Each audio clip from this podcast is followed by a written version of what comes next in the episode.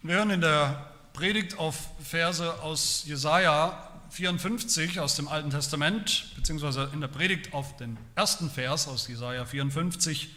Wir lesen die Verse 1 bis 9, damit wir auch den Kontext haben. Jesaja 54. Hört das Wort Gottes.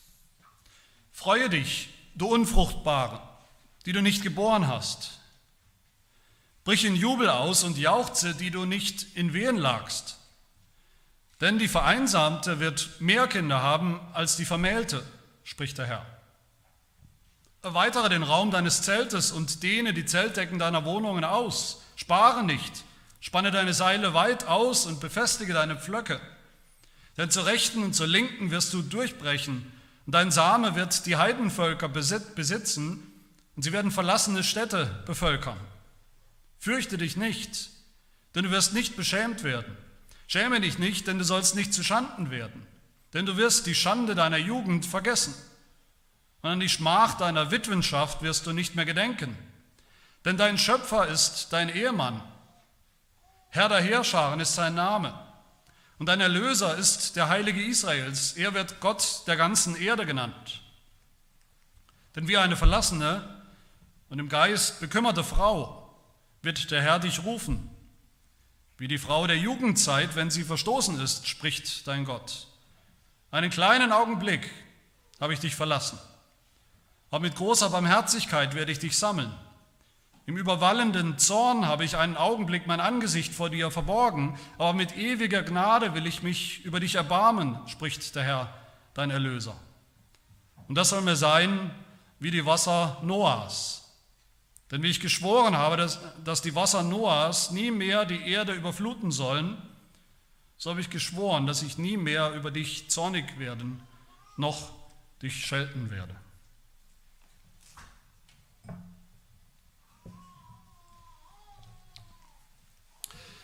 An Weihnachten feiert die Welt, die christliche Welt zumindest, die Geburt Jesu, der Sohn Gottes, von, von, dem wir bekennen, dass er der ewige Sohn Gottes ist, der empfangen ist durch den Heiligen Geist, geboren von der Jungfrau Maria. Und dieser Fakt, dass Jesus Christus geboren ist von einer Jungfrau, von der Jungfrau Maria, Jungfrau ist, allein der Begriff Jungfrau ist eigentlich fast schon sowas wie ein aussterbender Begriff. Der wird kaum noch mehr benutzt. Meint natürlich eine Frau, die nicht verheiratet ist, die nie verheiratet war, die noch nie sexuellen Verkehr hatte. Wie das ja für alle unverheirateten Frauen der Fall sein sollte, aber heute eben, wie wir alle wissen, sehr selten der Fall ist. Und deshalb ist das auch ein aussterbender, eine aussterbende Vokabel. Aber diese Jungfrauengeburt von Jesus Christus, das ist keine kleine Nebensache in unserem Glaubensbekenntnis, keine, keine Lehre, die man irgendwie drin hat, auf die man eigentlich auch genauso gut verzichten könnte. Sie ist tatsächlich eine der Grundsäulen des christlichen Glaubens. Wer dieses Fundament unseres Glaubensbekenntnisses wegnimmt oder zerstört, der kann nur noch zuschauen, der braucht sich nicht zu wundern, dass am Ende das, der ganze christliche Glaube zusammenfällt wie ein Kartenhaus. Wenn man die Jungfrauengeburt, diese dieses, diesen Artikel, dieses Bekenntnis rausnimmt, dann ist es wie wenn man an einem Kleidungsstück sozusagen an der Naht irgendwo anfängt, mal den Faden aufzuschlitzen, das ganze Kleidungsstück auseinanderfällt.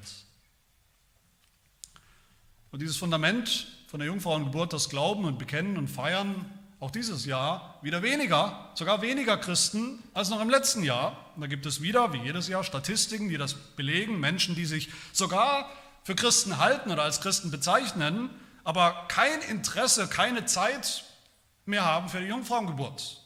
Ein, ein völlig überholtes Relikt aus alten Zeiten, das kein Mensch mehr noch wirklich für wichtig hält oder glaubt. Aber warum ist das so wichtig, dass wir festhalten an diesem Fakt, dass Jesus Christus wirklich tatsächlich leibhaftig von einer ganz normalen menschlichen Mutter, Maria, geboren wurde, aber eben ohne dass ein normaler menschlicher leiblicher Vater, auch ohne Josef, beteiligt war, sexuell beteiligt war, genetisch daran beteiligt war, ohne diesen normalen menschlichen Zeugungsakt. Und was hat dieser Text aus Jesaja denn überhaupt mit Jesus Christus zu tun, mit Weihnachten zu tun? wollen uns vier Fragen stellen zu diesem Text. Wenn wir die dann zusammennehmen, diese vier Fragen oder die vier Antworten darauf, dann haben wir die ganze wunderbare Weihnachtsbotschaft. Dann haben wir das Evangelium. Und diese vier Fragen lauten, wer ist diese Frau eigentlich? Von der die Rede ist, warum ist sie unfruchtbar? Wie kann sie dann doch Kinder bekommen? Und welches Kind oder welche Kinder bekommt sie? Also die erste Frage, wer ist diese Frau? Der Prophet Jesaja gibt dieser Frau hier keinen Namen. Das ist eine namenlose Frau, eine anonyme Frau. Er beschreibt sie, er beschreibt ihr Schicksal mehr als ihren Namen und ihre Person. Er nennt sie eine unfruchtbare. Eine Frau, die nicht geboren hat, die nicht gebären kann, die noch nie in Wehen gelegen hat und es auch nicht tun wird. Aber selbst in diesem einen Vers tut Jesaja das, was er oft tut. Er sprengt eigentlich das Bild, er macht das Bild noch breiter und größer und bunter. Gerade noch ist er eine unfruchtbare Frau, hat er gerade gesagt, Jesaja. Dann ist im zweiten Satz plötzlich eine Vereinsamte, die noch nie überhaupt einen Mann abbekommen hat. Oder der der Mann vielleicht weggelaufen ist. Können wir uns auch vorstellen. Die deshalb kein Kind hat. Das ist ja nicht dasselbe, unfruchtbar zu sein und vereinsamt zu sein, weil der Mann weggelaufen ist. Erst ist sie unfruchtbar, dann ist sie vereinsamt. In Vers 6, wenn wir genau zugehört haben, wird sie beschrieben als eine Frau, die verlassen wurde, die verstoßen wurde von ihrem Mann. Wieder was anderes. In Vers 4 ist sie sogar eine Witwe, eine Witwe, deren Mann eben gestorben ist, die logischerweise deshalb auch keine Kinder mehr bekommen kann. Der Mann ist eben tot. Eine unfruchtbare, eine einsame, eine verlassene Frau, eine Jungfrau, die überhaupt noch keinen Mann bekommen hat. Unterschiedliche Aspekte, unterschiedliche Bilder. Aber doch für genau dieselbe Frau bei Jesaja. Eine Frau, die auch sonst in der Bibel beschrieben wird, immer wieder beschrieben wird, immer wieder auftaucht mit unterschiedlichen Bildern. In der Bibel hören wir von Anfang an von dieser Frau, von einer wichtigen, bedeutenden Frau, die Gott selbst geschaffen hat, die Gott sich geschaffen hat, als Gegenüber geschaffen hat und als Ebenbild. Wir wissen aus dem Schöpfungsbericht, dass Gott Adam geschaffen hat Zuerst als sein Ebenbild und dass er Adam dann die Frau Eva gegeben hat als Gegenüber. Wir wissen aus dem Schöpfungsbericht auch, diese erste Ehe, Adam und Eva, war ein Bild von, von der Beziehung, der Bundesbeziehung zwischen Gott und der Menschen, zwischen Gott und seinen Geschöpfen. Und diese Frau ist also ein Bild, man könnte sagen, es ist ein Bild für viele Frauen. Sie steht für sogar die Menschheit, die Gott sich geschaffen hat als seine Braut als Gegenüber. Sie steht für die intime eheliche Gemeinschaft, die Bundesgemeinschaft zwischen Gott und der Menschen. Sie steht besonders dann, diese Frau steht besonders für Gottes Volk, für das Volk Israel später auch, für die Braut Gottes, für die auserwählte neue Menschheit. Für all das steht diese Frau. Und diese Frau sollte Kinder haben. Sehen wir von Anfang an. Die sollte eigentlich fruchtbar sein, höchst fruchtbar sein. Sie sollte sich vermehren, sie sollte die Welt, diese neue, gerade mal geschaffene Schöpfung, die Gott gemacht hat, sollte diese Frau füllen mit lauter Kindern, mit lauter Nachkommen. Für Gott. So war es gedacht, natürlich. Der Prophet Jesaja knüpft hier an, an das große biblische Drama von dieser Frau, von einer Frau, der Frau Gottes, die aus irgendwelchen, aus bestimmten Gründen eben tragischerweise keine Kinder haben kann. Weil sie unfruchtbar ist, weil sie verlassen ist, weil sie verstoßen ist, vereinsamt ist, verwitwet ist. Oder eben überhaupt noch jungfräulich. Lauter Probleme, die das völlig unmöglich machen. Jesaja knüpft an an viele Geschichten. Er knüpft an an die Geschichte von Sarah, Abrahams Frau. Abraham, haben wir gerade gehört, hat Gott viel versprochen und Sarah hat er viel versprochen, viele Nachkommen versprochen. Sie hat aber das Problem, äh, Sarah hatte das Problem ganz eindeutig, dass sie biologisch unfruchtbar war. Nicht nur alt, auch das ist ein Problem natürlich, ab einem bestimmten Alter. Sie war aber nicht nur alt, sie war ausdrücklich unfruchtbar.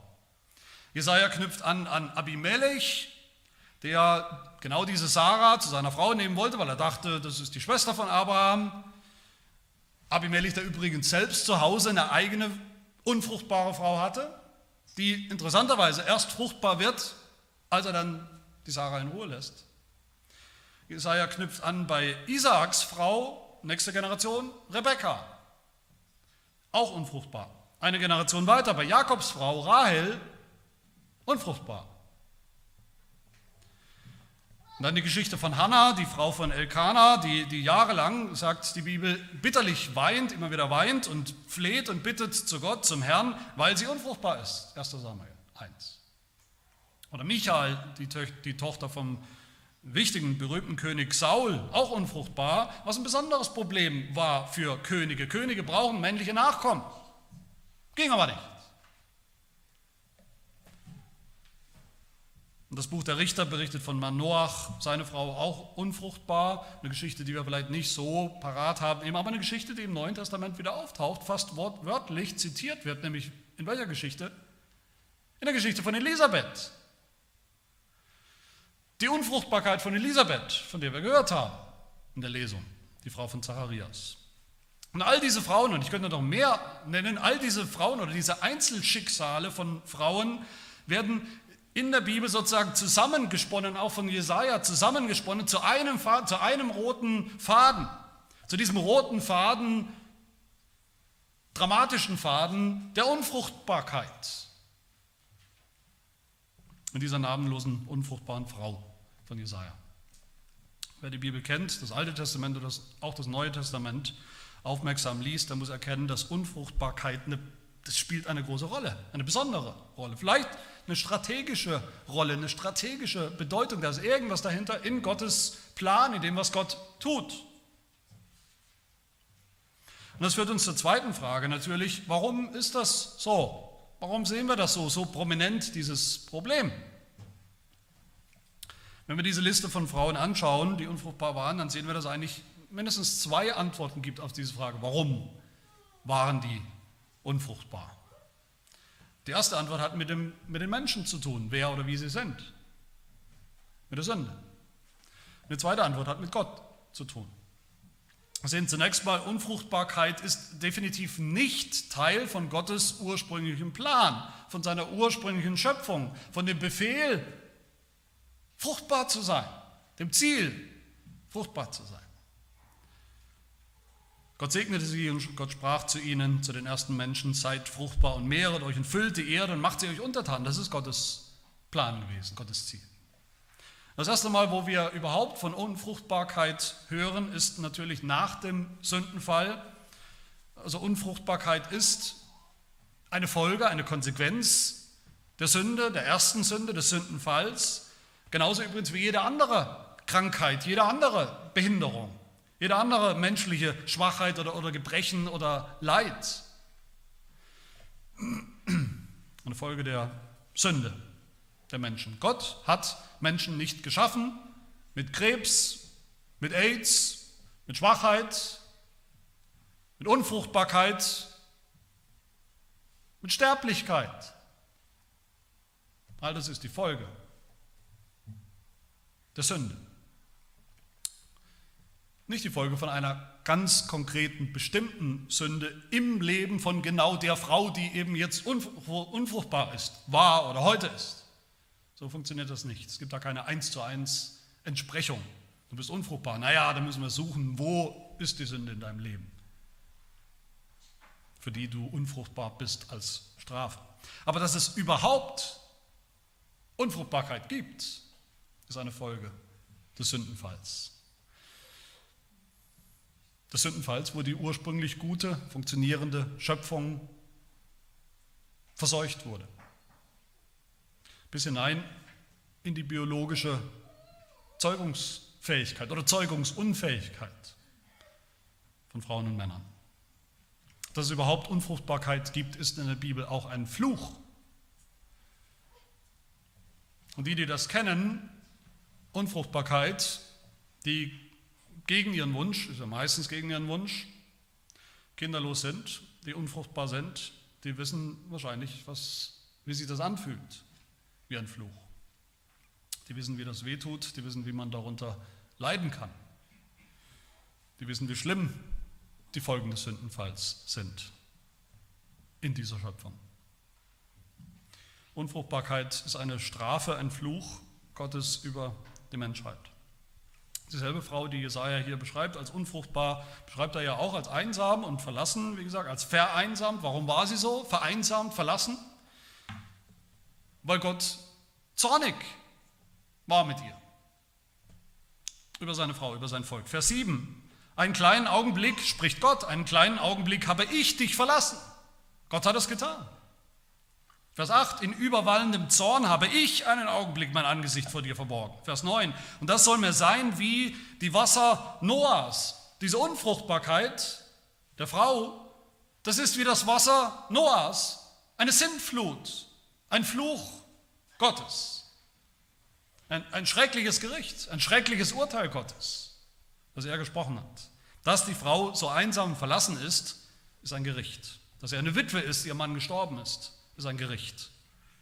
Gott hat seine Ehefrau, Gott hat Israel, seine Frau und Braut, verlassen, ins Exil geschickt, in die Gefangenschaft, weggeschickt, sich geschieden von ihr. All diese Bilder finden wir im Alten Testament, weil sie gesündigt hat gegen ihn.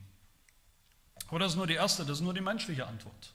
Die ist wichtig. Die menschliche Sünde ist der Ursprung von Unfruchtbarkeit und aller anderen Krankheiten.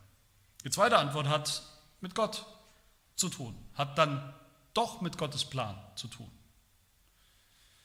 Im Einzelfall, wie gesagt, wissen wir nicht, warum diese Frau unfruchtbar ist, warum jene Frau nicht unfruchtbar ist. Da funktioniert es.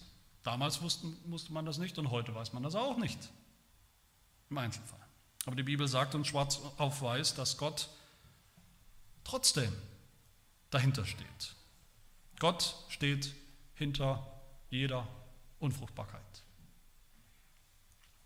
Sarah hatte keine Schwierigkeiten damit, ihre Unfruchtbarkeit Gott zuzusprechen, zuzuschreiben. Genesis 16. Siehe doch, der Herr hat mich verschlossen, dass ich keine Kinder gebären kann.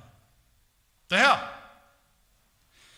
Abimelechs Frau, Genesis 20, sagt, der Herr hatte, oder das heißt, über sie, über die Situation. Der Herr hatte zuvor jeden Mutterleib im Haus Abimelechs fest verschlossen um Sarahs Willen. Der Herr. Und genauso bei Hannah, von der wir gehört haben, 1 Samuel 1, Vers 5, aber der Herr hatte ihren Mutterleib verschlossen. Das heißt, irgendetwas in Gottes Plan, in dem, was er vorhat in der Welt, in seinem Plan, den er uns ja nicht mitteilt, Irgendwas in, seiner, in seinem Denken, in seiner unergründlichen Weisheit hat Gott selbst dazu veranlasst, immer wieder Frauen unfruchtbar zu machen. Ihren Leib zu verschließen, wie die Bibel sagt. Ja, Unfruchtbarkeit ist eine Folge der Sünde, des Sündenfalls, eine hässliche Folge, eine hässliche Konsequenz, eine Fratze der Sünde, der gefallenen Schöpfung, aber Unfruchtbarkeit ist auch Teil von Gottes souveränen Plan. Und das ist Realität. Unfruchtbarkeit, wissen wir alles, Realität. Heute vielleicht noch mehr als je zuvor. Das belegen auch die Statistiken. Dass heute anscheinend immer schwieriger wird für Frauen, Kinder zu bekommen. Die Realität ist da. Umso mehr in einer Welt, wo man sowieso eigentlich kaum mehr Kinder, wir wollen keine Kinder mehr, zumindest in unserem Land, in Deutschland, bekommen wir nicht mehr viele Kinder. Dazu noch das ganze Gender- und sexuelle Chaos was auch Formen der Unfruchtbarkeit hervorbringt. Und dazu noch die wenigen Kinder, die noch kommen, davon wird auch noch ein beträchtlicher Teil abgetrieben und getötet, worüber wir auch nicht oft genug nachdenken. Eine Realität ist das, eine Realität, die manche von uns auch selbst am eigenen Leib erleben oder erlebt haben, vielleicht auch nur für eine, für eine bestimmte Zeit, was auch schon schlimm genug sein kann dass das mit dem Kinderkriegen eben nicht so spontan und nicht so klappt und nicht so einfach und gut flutscht und klappt, wie wir uns das vielleicht wünschen. Wie kann dann, frage ich mich, wenn ich diesen Text lese, wie kann dieser Jesaja, dieser Prophet so dumm sein, so unsensibel sein, so irrational sein und einfach sagen, freue dich. An Weihnachten vielleicht, freue dich, Augen zu, die Realität einfach vergessen Freue dich, du Unfruchtbare, die du nicht geboren hast, brich in Jubel aus und jauchze, die du nicht wehen, nicht in Wehen lagst. Seelsorglich würden wir sagen, ist das völlig unverantwortlich, so sowas psychologisch ist das völlig daneben. Solche Frauen können sich nicht freuen. Wie kann sich diese Frau, diese vielen Frauen, doch wieder freuen, indem sie am Ende doch Kinder kriegt? Und das ist mein dritter Punkt. Wie kann das sein? Das dürfte uns wahrscheinlich allen klar sein, von einer unfruchtbaren Frau sind an und für sich keine Kinder zu erwarten. Von einer Frau, die von ihrem Mann verlassen ist, die eben keinen hat, auch nicht. Von einer Witwe, einer alten Frau ohne Mann, auch nicht. Von einer Jungfrau, die noch nie einen Mann hatte, auch nicht. Rein biologisch, rein menschlich ist da in all diesen Fällen, diesen Beschreibungen eben nichts, nichts zu machen, nichts zu holen. Aber genau das ist natürlich die Botschaft von diesen vielen Geschichten, von diesen Biografien oder Schicksalen von unfruchtbaren Frauen in der Bibel. Wenn auch nur eine von ihnen doch auch nur ein Kind bekommen soll, dann geht das nur durch ein Wunder. Wenn überhaupt, dann muss das Gott tun. Anders geht es nicht. Dann muss er ein Wunder tun. Und bei Gott ist kein Ding unmöglich, wie der Engel gesagt hat. Der, der die Strafe, die Konsequenz für die Sünde des Sündenfalls über die Menschheit verhängt hat, der muss diese Strafe, der muss diesen Fluch, diese Konsequenz, dieses Verhängnis auch aufheben. Und er kann das. Der Schöpfer der diese Frauen gemacht hat, der diese Frauen auch verschlossen hat, ihren Leib verschlossen hat, der muss dann den Mutterleib auch wieder öffnen. Und er kann das. Das ist die Botschaft von diesem Text. Zu der vereinsamten Frau sagt Gott in Vers 7, einen kleinen Augenblick habe ich dich verlassen, aber mit großer Barmherzigkeit werde ich dich sammeln. Die Einsamkeit beenden. Wir werden uns wieder vereinen. Zur verlassenen Frau sagt Gott, Vers 6, denn wie eine verlassene im Geist bekümmerte Frau wird der Herr dich rufen. Wie die Frau der Jugendzeit, wenn sie verstoßen ist, spricht dein Gott, wird er sie wieder zu sich rufen. Zur Witwe sagt Gott in Vers 4, du wirst die Schande deiner Jugend vergessen und an die Schmach deiner Witwenschaft wirst du nicht mehr gedenken, denn dein Schöpfer ist dein Ehemann. Herr der Herrscher ist sein Name. Und zur Jungfrau Dieselbe Frau, wie gesagt, sagt Gott in der wunderbaren Zusage aus Jesaja 7, die wir alle kennen. Darum wird euch der Herr selbst ein Zeichen geben. Siehe, die Jungfrau wird schwanger werden und einen Sohn gebären. Ein Zeichen wird das sein. Ein Wunder. Keine normale Geburt. Eine Jungfrau. Menschlich gesehen alles völlig unmöglich. Da haben die liberalen Theologen alle recht. Menschlich gesehen ist das völlig unmöglich. Da haben alle Menschen recht. Die sagen, das ist menschlich gesehen unmöglich. Aber es ist eben genau das, es ist ein Zeichen. Ein Zeichen, ein Wunder, ein Zeichen dafür, dass Gott Gott ist. Dass Gott Wunder tun kann. Dass Gott nichts unmöglich ist. Und die Jungfrauengeburt, um die es geht, an Weihnachten ist vielleicht das aller, allergrößte Zeichen. Das Wunder der Wunder. So heißt es auch ausdrücklich bei der Geburt Jesu im, in der Weihnachts, im Weihnachtsevangelium Lukas 2. Maria war noch Jungfrau, nicht verheiratet, kein Mann beteiligt, extra mit Nachdruck gesagt. Sie wurde schwanger, doch ohne Mann. Und auch da heißt es ausdrücklich, das war ein Zeichen. Ein Zeichen, ein Wunder. Eine Unfruchtbare, die ein Kind bekommt, eine Jungfrau, die ein Kind bekommt, ist der Beweis dafür, dass Gott Gott ist. Ist der Beweis dafür, dass Gott als Schöpfer auch gegen die Natur handeln kann. Die natürliche Ordnung und Schöpfung ist gefallen, ist gestört, ist nicht mehr in Ordnung seit dem Sündenfall um diese gefallene Schöpfung wiederherzustellen, außer Kraft zu, setzen, zu ersetzen durch was Neues. Eine neue Schöpfungsordnung, eine ganz neue Schöpfungsordnung, in der Unfruchtbare wieder Kinder bekommen, in der Jungfrauen gebären können, als Zeichen einer ganz neuen Schöpfung.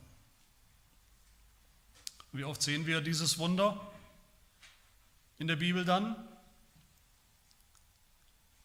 In fast jedem Fall. In dieser Liste der Frauen, die ich, die ich erwähnt habe, die wir gehört haben, die unfruchtbar waren, empfangen alle, mit einer Ausnahme, alle auf wunderbare Art und Weise dann doch Söhne. Wie kann die Unfruchtbare Kinder bekommen und jubeln und sich freuen durch ein Wunder? Aber das Wunder allein reicht noch nicht, wenn wir uns diese Geschichten anschauen. Es muss auch der Glaube dazu kommen. Der Glaube an Gott, der das kann, der das vollbringen kann, der das versprochen hat. Dieser Vers 1 von Jesaja 54, den wir gehört haben, das ist ja eine Verheißung, sagen wir. Das ist ein Versprechen Gottes für die Zukunft. Die Vereinsamte wird mehr Kinder haben als die Vermählte, spricht der Herr. Sehen tut man das nicht. Das ist Gottes Wort, Gottes Versprechen. Mehr nicht, könnte man sagen, zu dem Zeitpunkt. Es ist eine Verheißung, die geglaubt werden will und muss. Und in all den Fällen, die ich genannt habe von unfruchtbaren Frauen, da bekommen sie eben auch nicht plötzlich aus heiterem Himmel dann ein Kind. Sind nicht plötzlich schwanger sondern sie bekommen immer vorher, zuerst war ein Versprechen, eine Verheißung, eine Ankündigung. Und sie müssen diese Verheißung glauben, vertrauen. Sie müssen Gottes Verheißungswort glauben und vertrauen, manchmal über Jahrzehnte oder sogar über Jahrhunderte in diesen Geschichten. Und das tun sie auch. So war das schon mit der allerersten Verheißung eines Kindes, eines Nachkommens in Genesis 3. Wie gesagt, direkt nach dem Sündenfall verspricht Gott der Frau Eva, trotz des Sündenfalls, wo alles schiefgegangen ist, trotz des Fluches, durch den von jetzt ab Kinder kriegen kein Zuckerschlecken mehr sein wird. Verspreche ich dir einen Samen, spricht Gott. Er verspricht einen Nachkommen, der am Ende siegen wird, der die Nachkommen der Schlange, des Teufels besiegen wird. Und das ist die, eine Verheißung, ein Versprechen. Genesis 3, Vers 15. Und das ist eine Verheißung, die Gottes Volk über Generationen immer wieder neu, jede Generation neu, jeder Gläubige im Volk Gottes neu glauben musste, bis sie sich endlich erfüllt hat. Sarah hatte die Verheißung, dass sie ein Kind bekommen wird. Und auch sie musste glauben. Und auch sie hat diese Verheißung geglaubt, bevor sie in Erfüllung gegangen ist. In Hebräer 11, Vers 11 lesen wir, durch Glauben erhielt Sarah selbst die Kraft, schwanger zu werden. Durch Glauben erhielt sie, als könnte sie das selbst machen, hat sie natürlich nicht. Der Glaube ist ja gerade das Vertrauen auf Gott und auf sein Wort. Durch Glauben erhielt Sarah selbst die Kraft, schwanger zu werden und sie gebar, obwohl sie über das geeignete Alter hinaus war, weil sie den für treu achtete, der es verheißen hatte. Darum sind auch von dem einzigen, der doch erstorben war, dem Abraham, Nachkommen hervorgebracht worden, so zahlreich wie die Sterne des Himmels und der Sand am Ufer des Meeres, der nicht zu zählen ist weil Gott eine Verheißung gegeben hat und sie beide es geglaubt haben. Wie Sarah glauben musste an die Verheißung, um ein Nachkommen zu empfangen, wie Zacharias und Elisabeth glauben mussten an die Ankündigung, die Verheißung, wie Elisabeth glauben musste, dass sie den Vorboten des Herrn, Johannes, bekommen, austragen würde, wie Maria glauben musste, dass sie einen Sohn bekommen wird und dass bei Gott, wie sie sagt, bei Gott kein Ding unmöglich ist. Nicht mal eine Jungfrauengeburt. So muss die Menschheit immer schon glauben an den Sohn, den Gott der Welt versprochen und verheißen hat. Den Retter der Welt. So musste Israel glauben an den verheißenen Messias über Generationen und Generationen und Jahrhunderte. Die Verheißung, dass Gott die Unfruchtbarkeit all dieser Frauen wegnehmen wird, ist nichts weniger als die Verheißung des Evangeliums, die Verheißung, dass Gott wegnehmen wird, das Problem, die Sünde, die Folgen des Sündenfalls, den Fluch über die Schöpfung. Und deshalb, meine Lieben, ist es genau so problematisch und sogar pervers und falsch und schlimm zu denken, man könnte genauso gut oder sollte vielleicht in der heutigen Zeit auf diesen Punkt des Glaubensbekenntnisses, die Jungfrauengeburt Jesu von Maria, verzichten. Und könnte trotzdem das Evangelium haben. Nein, das Evangelium ist genau dieses Wunder, um das es hier geht. Die Jungfrauengeburt, die Unfruchtbare, die ein Kind kriegt, ist das Wunder des Evangeliums. Das ist die Verheißung des Evangeliums, die wir glauben dürfen. Wer das, diesen Satz geboren von der Jungfrau Maria nicht mehr glauben will und kann, der hat den christlichen Glauben aufgegeben, insgesamt. Den Glauben an den allmächtigen Gott, den Schöpfer des Himmels und der Erde, der alles gut geschaffen hat, den Glauben, dass dieser Gott und Schöpfer trotz des Sündenfalls einen neuen Himmel, eine neue Erde hervorbringen wird, eine neue Schöpfung. Eine neue Erde, in der alles wieder richtig sein wird, in der Gerechtigkeit wohnt.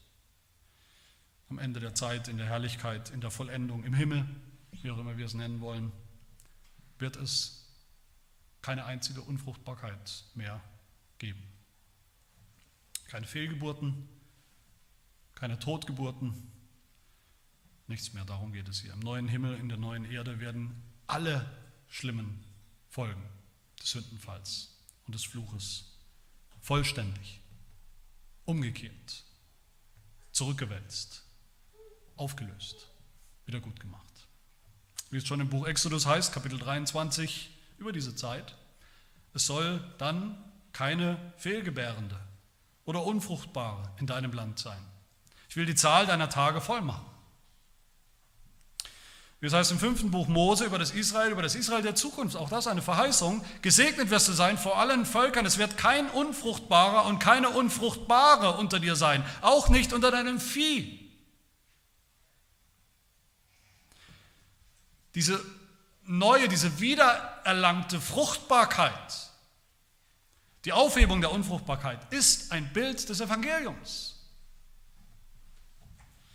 Das ist die Verheißung der neuen Schöpfung, die wir glauben, die wir auch heute glauben dürfen und müssen. Seine Verheißung, Gottes Wort, ein Versprechen. Und das dürfen wir glauben, trotz der Welt, in der wir leben. Mitten in dieser gefallenen Schöpfung, mit all den Folgen, die wir noch sehen. Die wir noch viel mehr sehen als irgendwas von der neuen Schöpfung um uns herum. Aber zum Schluss wollen wir uns und müssen wir uns ganz konkret fragen, um welches Kind geht es denn hier? Welches Kind wird der unfruchtbaren Frau hier verheißen, schon bei Jesaja? Im Grunde sehen wir, das ist das biblische Drama, dass die Sache mit den Kindern, mit den Nachkommenkriegen, mit dem Kinderkriegen von Anfang an irgendwie äh, kritisch ist, kritisch zu, scheinen, zu sein scheint. Adam und Eva werden fast gestorben, könnte man sagen. Man hat fast den Eindruck, fast wären sie gestorben nach dem Sündenfall als Strafe, ohne Nachkommen zu haben. Dann wäre es schon aus und vorbei gewesen. Das Drama geht so weiter in, in der biblischen Geschichte. Ihre Kinder, Kain und Abel, irgendeiner muss doch die, die Linie am, am, am Leben halten und die bringen sich gegenseitig um. Der eine den anderen. Weiter geht es mit Jakob und Esau im Hass.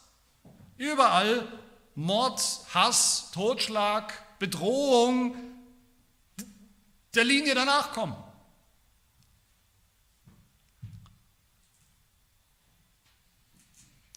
Aber doch hat Gott selbst dafür gesorgt, souverän und, und treu dafür gesorgt, dass diese Verheißung, seine Verheißung des Nachkommens wahr wird. Dass dieses Kind kommen wird. Die Verheißung schon von diesem Samen der Frau aus Genesis 3, die Verheißung von dem einen Nachkommen, auf den es ankommt, die Abraham bekommen hat, Isaac und Jakob und so weiter, durch die Generationen hindurch. Aber wenn man dann diese Geschichten liest, diese einzelnen Geschichten, die wir jetzt gehört haben, diese Linie, wo immer wieder ein, ein Sohn, ein Nachkomme verheißen wurde, wo es eigentlich menschlich gesehen unmöglich war, und dann ist er doch gekommen. Und alle haben sich gefreut. Gott ist treu. Das sieht man doch, wenn man diese Geschichten liest. Das war es doch nicht. Nicht so richtig. Das kann nicht das sein, was Gott wirklich versprochen und gemeint hat. Isaac, ja, wunderbar, als der Isaac dann da war, der war der verheißene, ein verheißener Sohn, der war der verheißene Same. Aber irgendwie doch nicht ganz. Der hat nicht gesiegt über die Schlange, den Teufel und ihm den Garaus gemacht. Jakob, Josef und so weiter und so fort. Simson, der Sohn von Manoach, wir gehört haben, als er dann kam, ein verheißener Sohn, ein wichtiger Sohn, aber nicht der Sohn. Selbst Johannes der Täufer, auch eindeutig ein, so ein verheißener Sohn, der eigentlich nicht hätte existieren können, außer durch ein Wunder. Wichtig, aber war es doch nicht, sagt er selbst. Das alles waren Söhne der Verheißung. Echte Wunder, jeder einzelne von ihnen, ohne jeden Zweifel. Aber am Ende waren sie alle nur Vorläufer, Prototypen, Wegbereiter des einen wahren Sohnes der Verheißung. Die waren die, von denen Johannes der Täufer eben selbst sagt, siehe, ich sende meinen Boten vor deinem Angesicht her, der deinen Weg vor dir bereiten soll, der den Weg bereiten soll. Jeder einzelne dieser Söhne der Verheißung haben einen Weg bereitet, waren aber nicht das Ziel. Sie waren alle wie die Stimme eines Rufenden in der Wüste, der ruft, bereitet den Weg des Herrn, macht seine Pfade eben, weil er kommt. Erst in der Verheißung an Maria. Maria, die nichts anderes ist als eine neue und zweite Eva in Gottes Geschichte. Erst da kommen all diese Geschichten, die wir gehört haben die unfruchtbaren Frauen, die Jungfrauen, wer auch immer, die doch Kinder geboren haben, zum Ziel. Sie, Maria, die unfruchtbare Frau, die Jungfrau, die keinen Mann hatte, sie wird den wahren Sohn, verheißenen Sohn, empfangen, wie es im Lukas-Evangelium heißt. Siehe, du wirst schwanger werden und einen Sohn gebären, es sollst ihm den Namen Jesus geben. Dieser wird es sein. Maria wird den gebären und sie hat den geboren vor 2000 Jahren, der Jesus heißt, weil er sein Volk, die Menschen, von ihren Sünden erretten wird. Und das alles ist geschehen, sagt das Matthäus-Evangelium, damit erfüllt würde, was der Herr durch den Propheten geredet hat, der spricht.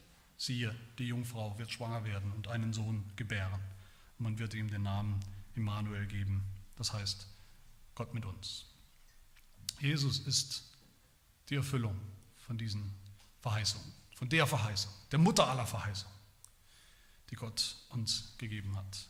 Der ultimative Same und Sohn der unfruchtbaren Frau, der Jungfrau. Das ultimative Zeichen und Wunder.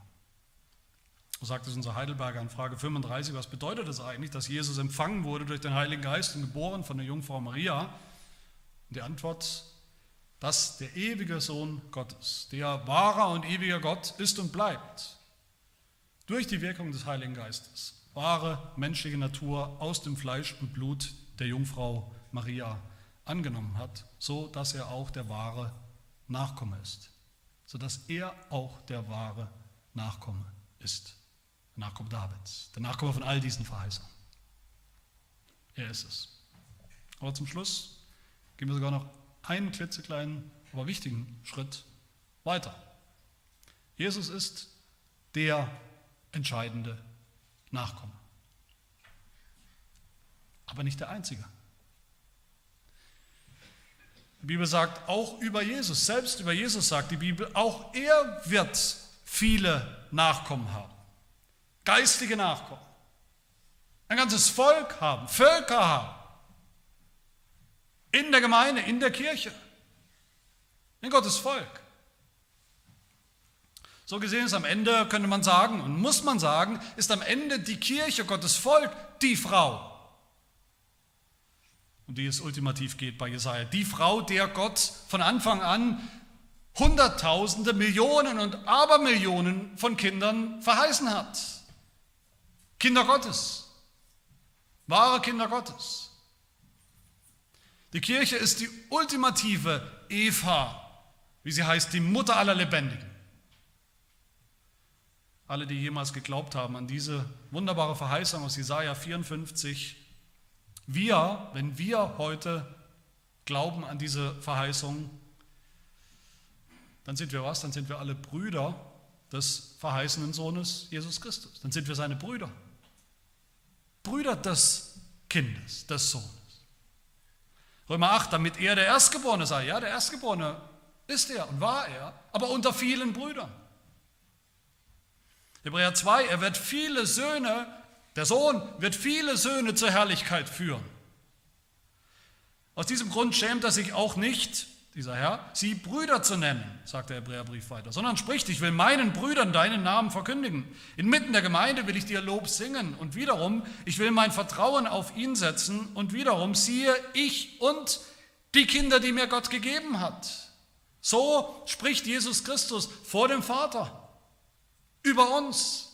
Siehe ich und die Kinder, die du mir gegeben hast. In diesem Glauben sind wir Brüder Jesu, in diesem Glauben sind wir auch Kinder der Verheißung. In diesem Glauben sind wir alle Kinder der unfruchtbaren Frau, die jetzt aber alles andere als unfruchtbar ist.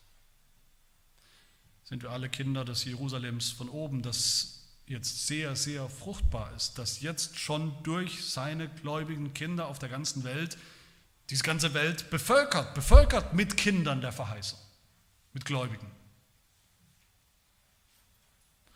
So können wir uns dann doch freuen und jubeln, in Jubel ausbrechen an diesen Weihnachtstagen. So wird die Vereinsamte am Ende sogar mehr Kinder haben als die Vermählte. Sogar mehr Kinder haben, als sie es immer schon konnte. Um ein Faktor X mehr. Das ist die wahre Freude von Weihnachten, wie der Prophet Jesaja sagt in Kapitel 9 schon. Du hast das Volk vermehrt. Du hast seine Freude groß gemacht. Sie werden sich vor dir freuen, wie wenn man sich in der Ernte freut, wie die Sieger jubeln, wenn sie Beute verteilen, denn ein Kind ist uns geboren. Ein Sohn ist uns gegeben und die Herrschaft ruht auf seiner Schulter. Und man nennt seinen Namen wunderbarer, Ratgeber, starker Gott, ewig Vater, Friedefürst. Das ist, das ist die Freude, der Jubel von Weihnachten, von dem wir auch hören im Psalm 113. Wer ist wie der Herr, unser Gott, der in solcher Höhe thront, der die unfruchtbare Frau des Hauses wohnen lässt, als eine fröhliche Mutter von Söhnen, von vielen Söhnen? Freue dich, du Unfruchtbare, spricht Gott zu uns in diesem Text, die du nicht geboren hast. Brich in Jubel aus, und jauchze, die du nicht in Wehen lagst. Denn die Vereinsamte wird mehr Kinder haben als die Vermählte, spricht der Herr. Amen. Wir wollen beten. Ja, unser Gott, unser Schöpfer, unser Vater, wir kennen die Realität, die Wirklichkeit der Sünde nur allzu gut. Die Folgen der Sünde, des Sündenfalls in dieser gefallenen Welt, einer Welt voller Dunkelheit und Verkehrtheit, Perversion, Sünde. Wir sind ein Teil von ihr, ein Teil des Problems. Aber wir danken dir so sehr, dass du ein Licht gebracht hast. Nicht ein Licht, sondern das Licht, in diese finstere Welt gebracht hast. Licht vom Licht, deinen eigenen Sohn als Mensch in diese Welt gebracht hast. Deinen verheißenen Sohn. Die Verheißung, die du selbst treu erfüllt hast in ihm. Und durch den du auch uns zu Söhnen gemacht hast, zu wahren Kindern Gottes, zu wahren Kindern der Verheißung, Herr, dafür danken wir dir von ganzem Herzen. Herr Zebaoth, du Herr der Heerscharen, wir bitten dich, hilf uns, dass wir dieses Privileg, Kinder Gottes zu heißen, nicht mit Füßen treten, sondern dass wir leben in diesem Licht, im Licht der neuen Schöpfung, im Licht der Verheißung, und dass wir auch noch viele mit hineinnehmen in dein Licht, in das Licht der Wahrheit, das Licht des Evangeliums von der Jungfrauengeburt unseres Herrn Jesus Christus, dem Retter der Welt. Amen.